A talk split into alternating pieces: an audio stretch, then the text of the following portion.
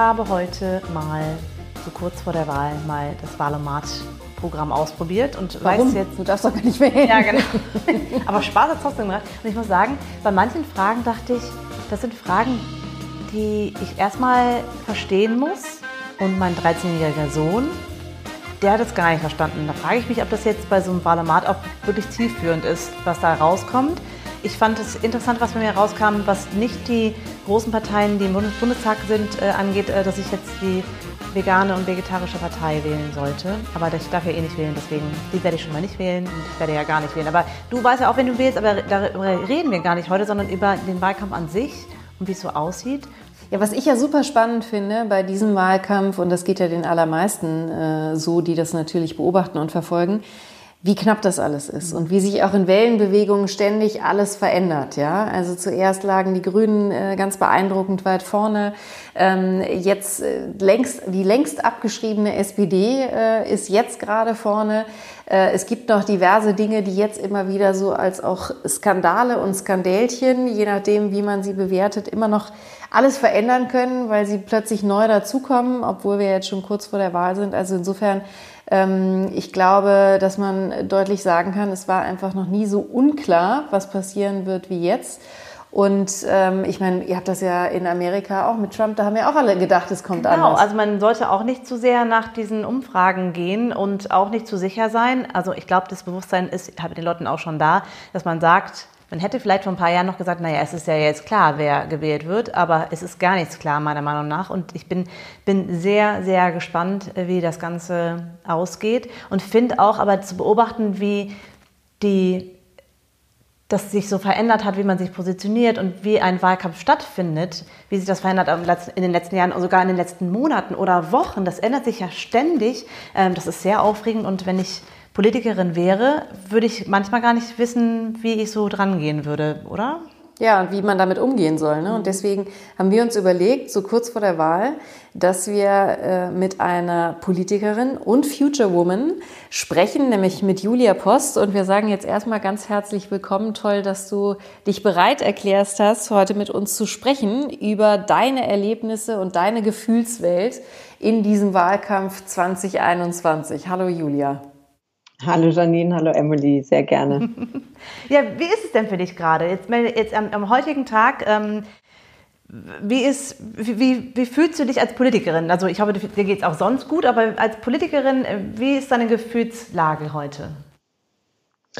Du sehr gut. Ich komme gerade vom Infostand, ähm, wo wir auch Wahlkampf gemacht haben, Flyer verteilt haben und ähm, Wahlkampf ist immer eine besondere Zeit. Es ist auch anstrengend, auch wenn man selber nicht kandidiert, ähm, weil man einfach viel ähm, unterwegs ist aber es hat auch immer ein bisschen sowas wie äh, Festivalstimmung und das Adrenalin ist da, weil man natürlich auch gespannt ist, wie es dann ausgeht. Und ähm, du hast es gesagt, ähm, es ist noch überhaupt nicht klar und wir sagen gerne bei den Grünen damit eben auch, alles ist drin und so fühle ich mich auch. Also es lohnt sich ja auch gerade wirklich um jede Stimme zu kämpfen und ähm, ja, das, das ist auch eine große Motivation. Genau, du hast es gerade, weil wir haben es eingangs gar nicht erwähnt oder ich habe es nicht erwähnt. Äh, du bist äh, Mitglied und eben auch äh, Parteimitglied und Politikerin bei den Grünen. Und genau. ähm, wir haben explizit uns überlegt, mit dir zu sprechen oder mit jemandem von den Grünen eben, weil es ja wirklich eine historische Chance ist, die vielleicht am Anfang des Wahlkampfes noch ein bisschen realistischer erschien. Aber wir haben ja gerade schon gehört, man weiß ja nicht, was nachher wirklich passiert. Also insofern ist es ja insbesondere eben äh, für die Partei Die Grünen eine historische Chance und deswegen sprechen wir heute auch mit dir.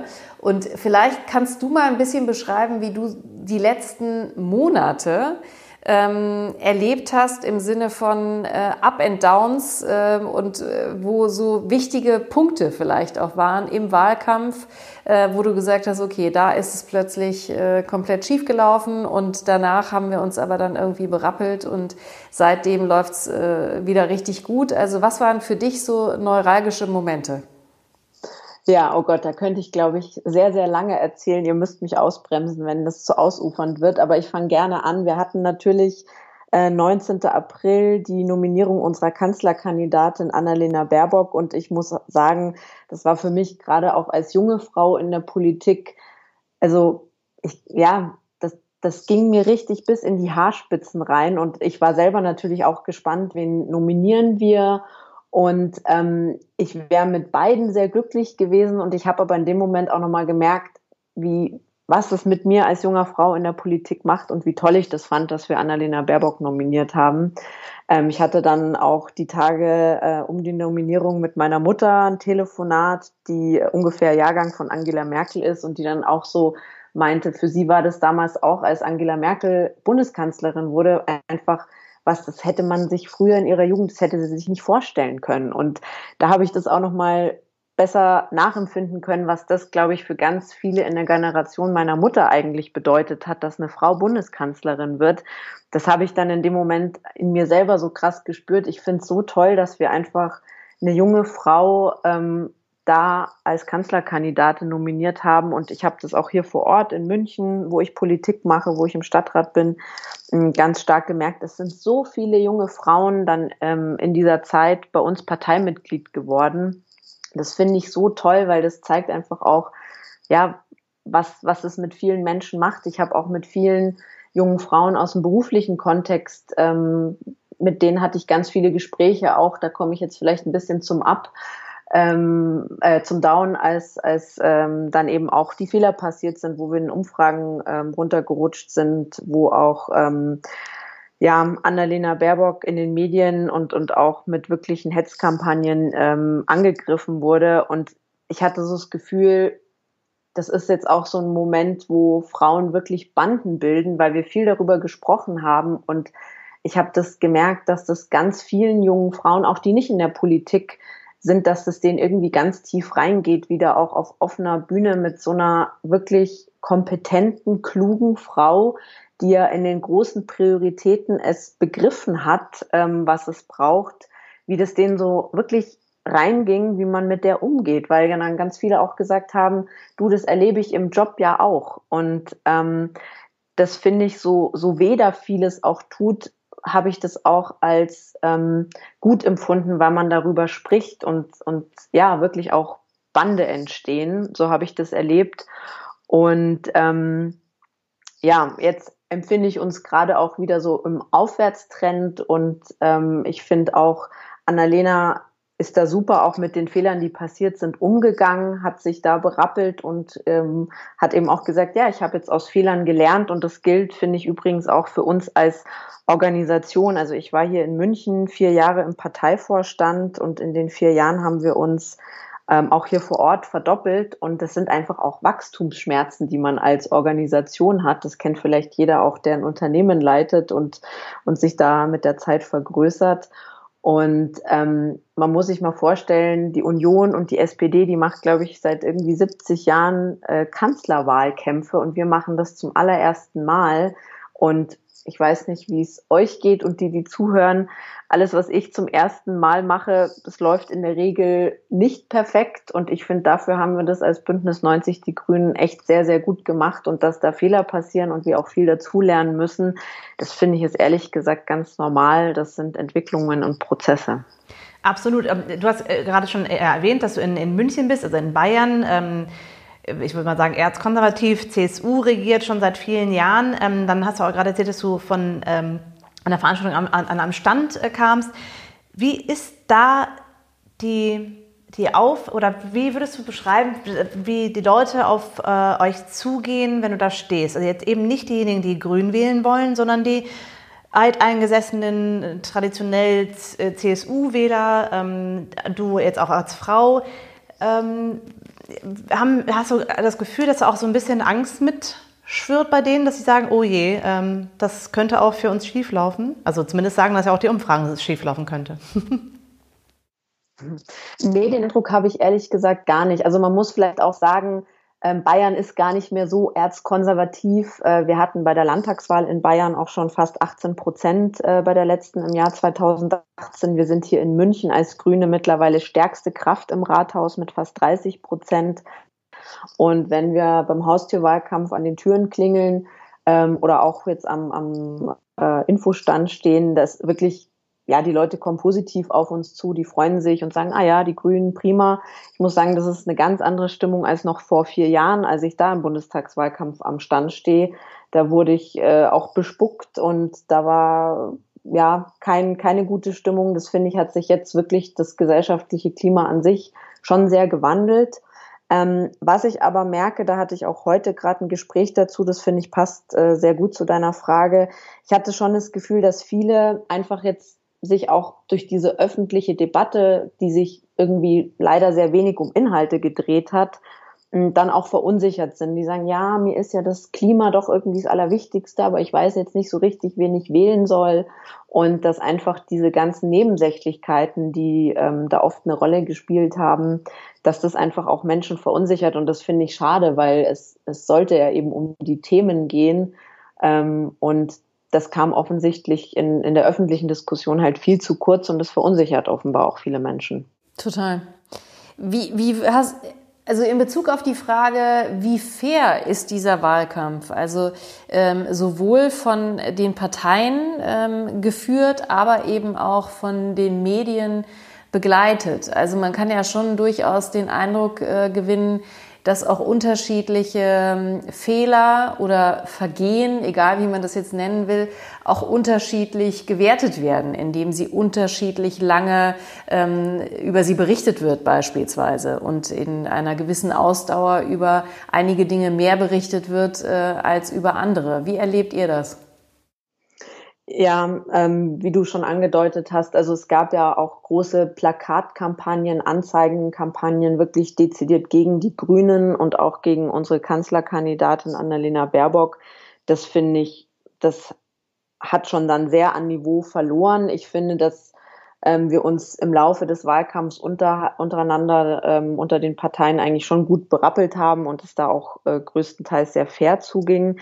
Mm, was die mediale Berichterstattung angeht, also insgesamt, ähm, ich möchte auch keine Medienschelte äh, machen, das finde ich ist auch immer gefährlich. Ich bin insgesamt ähm, sehr froh und, und zufrieden mit unserer freien Presse. Ähm, ich finde aber eben, dass man schon auch merkt, ja, die sind halt auf Schlagzeilen auch angewiesen und ähm, produzieren die dann auch. Und da hatte ich schon den Eindruck, dass es halt ja auch gegen eine junge Frau ähm, sehr viel härter zuging und auch was, was mir da gefehlt hat, war auch so ein bisschen eine Einordnung, wie gravierend sind denn da die Fehler, die passiert sind. Also ich finde, dass wir eben zum Beispiel bei Olaf Scholz, äh, wenn es um äh, Cum-Ex, Wirecard und Warburg Bank, ähm, das sind für mich ja wirklich politische Fehler, die er auch schon in Regierungsverantwortung getan hat, dass das viel weniger thematisiert wird, als habe ich jetzt äh, meinen Lebenslauf äh, 100% richtig dargestellt. Also, dass man das so ein bisschen einordnet, was ist das vielleicht für eine Art von Fehler? Ist es überhaupt ein Fehler? Und was sagt das auch über meine politische Kompetenz aus? Wie ist es überhaupt, ähm, wenn, wenn wir jetzt gerade darüber sprechen, wie die Medien über euch über, oder die anderen Parteien berichten oder über die Kanzlerkandidaten?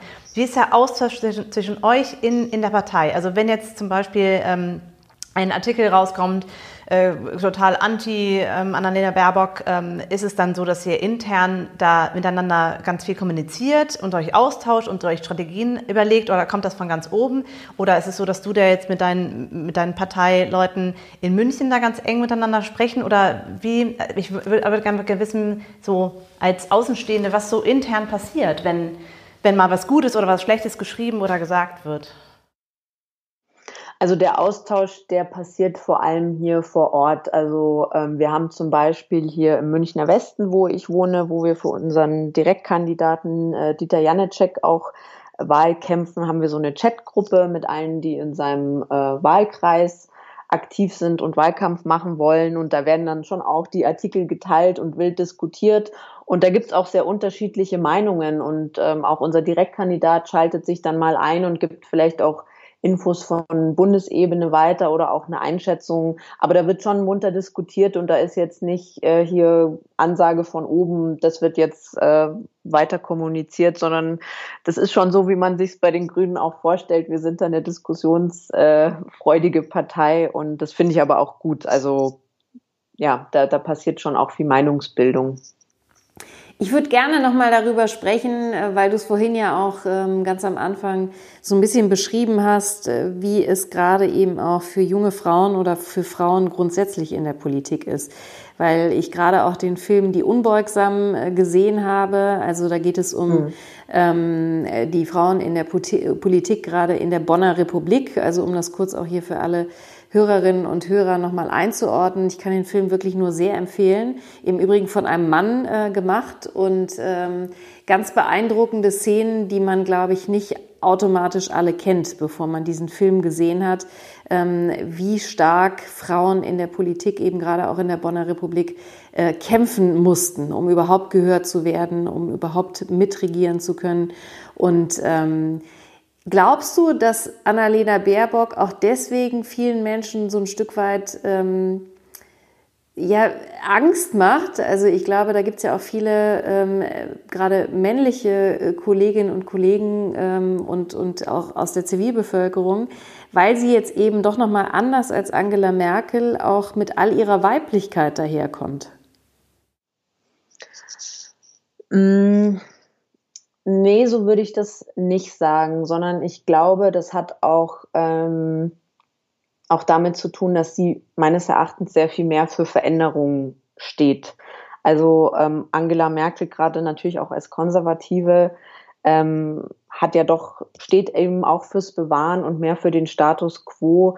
Und ich glaube, Annalena Baerbock als wirklich auch nochmal junge Frau von den Grünen, die ganz klar sagt, ich stehe für Aufbruch statt für weiter so, ähm, ich glaube, das ist so eine Kombination, ähm, die Angst macht und einfach auch, das muss man auch so sagen, das ist, das sind auch Sachen, die erlebe ich auch hier im Münchner Rathaus. Ähm, einfach auch diese, diese Angst, wie viel Macht muss ich eigentlich als Mann auch abgeben? Und ich glaube, das verkörpert sie nochmal sehr viel stärker. Apropos Angst, äh, viele Leute haben ja Angst, die Grünen zu wählen, weil sie sagen, die Grünen können nur Nachhaltigkeit, aber nicht Wirtschaft. Ähm, und, oder es ist ja nicht nur Angst, sondern auch ein, eine gewisse Ablehnung deswegen. Ne? Wie, wie schätzt du das ein und glaubst du, dass, äh, dass ihr auch die, die Kurve kriegt bis zur Wahl, dass man viele Leute noch überreden kann, überzeugen kann? Ja, ja, also ich bin ja hier für meine Fraktion für Wirtschaftspolitik zuständig und kann dann nur sagen, so ein Schmarrn. äh, natürlich können wir Wirtschaft und aber auch noch ganz viele andere Themen, soziale Gerechtigkeit. Ähm, ja, für mich ist, ist ähm, ich finde, so ein Wahlkampf verkürzt halt einfach viele Botschaften und jede Partei tritt dann so ein bisschen mit ihrem Markenkern auch auf. Es gibt ja auch immer diese Befragungen, wem trauen sie so die meiste Kompetenz auf den verschiedenen Politikfeldern zu. Ähm, da sind wir, die Grünen, natürlich beim Klimaschutz ganz weit vorne. Ähm, ich finde, das ist immer sehr schwierig in so einem Wahlkampf ähm, differenziert zu kommunizieren. Das dringt auch wenig nach außen. Deshalb finde ich diese Gespräche am Infostand und die direkten Gespräche wahnsinnig wichtig, weil man da einfach, da hören einem die Menschen länger zu, da hat man äh, einfach mehr als drei Minuten oder drei Sätze. Und ähm, ja, also wir sind in allen Politikfeldern gut aufgestellt. Wir haben ganz dicken Schinken unser Wahlprogramm, wo wir sehr differenziert ganz viele Themen mit ganz konkreten ähm, Vorschlägen auch bearbeiten. Und das ist was, was ich auch sagen muss, an meiner Partei wirklich liebe und wo ich immer spüre, dass ich in der richtigen Partei bin, weil wir uns wirklich sehr tief in alles einarbeiten und da ganz viel Substanz da ist. Ich kann aber auch verstehen, dass die meisten Menschen äh, in ihrem Alltag nicht die Zeit haben, sich unser 300 Seiten Wahlprogramm oder wie viel es ist, ähm, durchzulesen. Inwiefern würdest du sagen oder an welchen Stellen unterscheidet sich der Wahlkampf in diesem Jahr von den ähm, Bundestagswahlkämpfen, die es davor gab? Mm, also ich erinnere mich noch sehr stark vor allem an denen davor und ich glaube, dass der größte Unterschied ist natürlich, dass man, dass irgendwie da immer so klar war, ja, Merkel wird wieder Kanzlerin. Und da hat so, glaube ich, so ein bisschen die Lust gefehlt an der Diskussion und äh, es war schon so ein bisschen alles klar, wie es ausgeht. Ähm, und jetzt glaube ich schon, dass er sich darin unterscheidet, dass man sagt, hier hat man jetzt die Wahl. Ähm, ich finde es halt nur schade, dass, dass die Zeit meines Erachtens wirklich, was die Inhalte und die Diskussion, die Frage, ja, wie wollen wir denn die nächsten vier Jahre, vielleicht auch das nächste Jahrzehnt, die nächsten Jahrzehnte wirklich gestalten, dass, dass das in der öffentlichen Debatte, finde ich, dann auch oft zu kurz kam. Das ist ja auch ehrlich gesagt eine Entwicklung, die, die ich als Amerikanerin in Amerika beobachtet habe, schon seit Jahren, dass es gar nicht mehr um die Inhalte geht, sondern einfach nur darum, äh, gegenseitiges Bashing zu veranstalten, um sich den anderen schlechter zu machen, um dann gewählt zu werden. Mm, deswegen sind, finde ich, auch diese Umfrageergebnisse immer mit Vorsicht zu genießen. Wie sehr vertraust du den Umfrageergebnissen und wie groß ist deine Hoffnung, wie die Wahl so ausgehen könnte? Also natürlich musst du jetzt sagen, das wird alles super, aber was würdest du sagen? Ähm, ich nehme es schon so wahr, dass Umfragen schon auch ähm, Trends verstärken. Ähm, ich ich finde es ganz schwierig, also auch dadurch, dass, dass sich ja diese Duellsituation in so eine Dreierkonstellation gewandelt hat. Ähm, ich habe gerade die Tage dazu auch nochmal einen Bericht im Fernsehen gesehen, die Wissenschaft, ich habe Politikwissenschaft auch studiert, ähm, ist sich da auch sehr uneins, was, was man mit diesen Umfragewerten eigentlich anfangen kann. Mobilisiert es jetzt eher nochmal die Grünen, weil sie sagen, oh, äh, wir wollen die unbedingt mit in der Regierung haben oder mobilisiert es jetzt viele zu Olaf Scholz hin, weil man sagt, ja, jetzt könnte man ähm, einen SPD-Kanzler kriegen und den Laschet verhindern oder so. Ähm, da gibt es keine gesicherten Ergebnisse und ich finde es ganz schwierig vorherzusagen. Ja. Wie ist denn, weil du jetzt äh, mehrfach ja zu Recht darauf hingewiesen hast, also es wäre schön, wenn es schon früher um Inhalte gegangen wäre und ähm, das heißt ja so ein Stück weit auch äh, eigentlich weg von diesem Personenkult, ne? dass man ja. ähm, halt wirklich ähm, einfach guckt, was hat die jeweilige Partei zu den unterschiedlichen Themen äh, zu bieten. Also insofern ähm, auch die Frage, ob jetzt Baerbock oder Habeck, die ja öffentlich immer noch äh, ständig gestellt wird, und genauso Laschet oder Söder, ähm, das kann ja eigentlich überhaupt nicht der Punkt sein, oder? Müsste man nicht vielmehr wirklich gucken, ähm, was kann die Partei dann insgesamt nachher liefern? Natürlich wird einer dann nachher Bundeskanzlerin oder Bundeskanzler, aber es müsste doch eigentlich eine andere Fokussierung geben. Absolut. Und auch weil du Personenkult sagst, ich finde, das ist eh irgendwie was Überholtes. Also auch, ja, in, in der Wirtschaft ist ja auch mehr, dass man sich auf Teams und Projektteams konzentriert. Und das ist, ich glaube, das war für uns auch als Partei schon irgendwo ein großer Schmerz, dass wenn wir halt einen Kanzlerkandidaten oder Kandidatin aufstellen, dass wir ja dann auch dieses super Team aus unseren Bundesvorsitzenden Annalena und Robert ja irgendwie auch ein bisschen aufteilen müssen. Und ich finde, das ist aber das, was wir gerade die letzten Jahre gut gemacht haben und was die beiden für mich eben auch verkörpern, neuen Politikstil, dass wir Politik als Teamleistung verstehen. Und ich muss sagen, ich mache jetzt seit sechs Jahren Politik und das ist alles eine Teamleistung, nicht nur bei uns, auch in den anderen Parteien. Es funktioniert nur als Team. Ähm, das fängt an mit Plakate kleben und, und irgendwie die Tontechnik bereitstellen, aber auch ähm, gemeinsam Ideen formulieren, ähm, Visionen zu skizzieren und konkrete Vorschläge auszuarbeiten. Das sind die Ehrenamtlichen, das sind die BerufspolitikerInnen, aber das sind auch die äh, Mitarbeiter in den Geschäftsstellen, in den Parteizentralen. Und ich finde, dieses Bild, was da nach außen transportiert wird, eben die Kanzlerkandidatin und der Kanzlerkandidat, das ist so, so verkürzt und ähm, das, das finde ich, spiegelt null die Realität wieder und auch eine Regierung ist ja dann auch eine Regierungsmannschaft, das wird auch als Team gemacht. Sollten denn mehr Leute in die äh, Politik ähm, selber also, reingehen? Also ja, ist, genau. es, ähm, ist das was, wo du sagst, ähm, da brauchen wir halt unbedingt auch insgesamt mehr Engagement oder sagst du, ähm, es muss jetzt natürlich nicht jeder selber in die Politik gehen, sondern es reicht auch ähm, bürgerschaftliches Engagement? Also jedes Engagement, egal an welcher Stelle, ist immer willkommen und uns äh, richtig und gut. Aber ja, ich kann nur dafür werben, dass man mehr in die Parteien reingeht, weil ähm, ich war, war und bin auch selber noch ehrenamtlich auch in, in Organisationen im Vorstand engagiert und so. Ähm, aber letztendlich redet man ja in solchen Organisationen auch an die Politik hin und will die ja auch irgendwie ja, will den Input liefern und in eine Richtung bewegen. Und wenn ich in der Partei bin, dann kann ich dort halt direkt auch wirklich am Wahlprogramm mitgestalten. Und ich finde, das muss ich auch für mich selber sagen, wie gesagt, ich habe sogar Politik studiert, aber wenn man dann selber es macht und miterlebt, also ich habe jetzt ein ganz anderes Bild von Politik und Politik machen, als ich es davor hatte. Ähm, das dringt einfach, finde ich, sehr schwer nach außen, wie es so in der Realität abläuft. Und das finde ich ist ähm, ja einerseits irgendwie auch politische Bildung für einen selber und ähm, andererseits vermittelt das sehr viel Verständnis. Also es geht ja in der Politik auch oft zu wie in einem Unternehmen. Man man nimmt sich viel vor, man wünscht sich viel und dann ähm, muss man eben auch gucken, was umsetzbar ist, was machbar ist, welche Ressourcen man zur Verfügung hat und ähm, ja, ich glaube, diesen, dieses Erlebnis und dieses Erfahren und dieses Miteinander, das würde uns auch sehr gut tun in der politischen Kultur, weil das für Bürgerinnen und Bürger einfach auch die Prozesse und, und wie Entscheidungen zustande kommen, einfach verständlicher macht. Emily, gehst du in die Politik? Auf keinen Fall.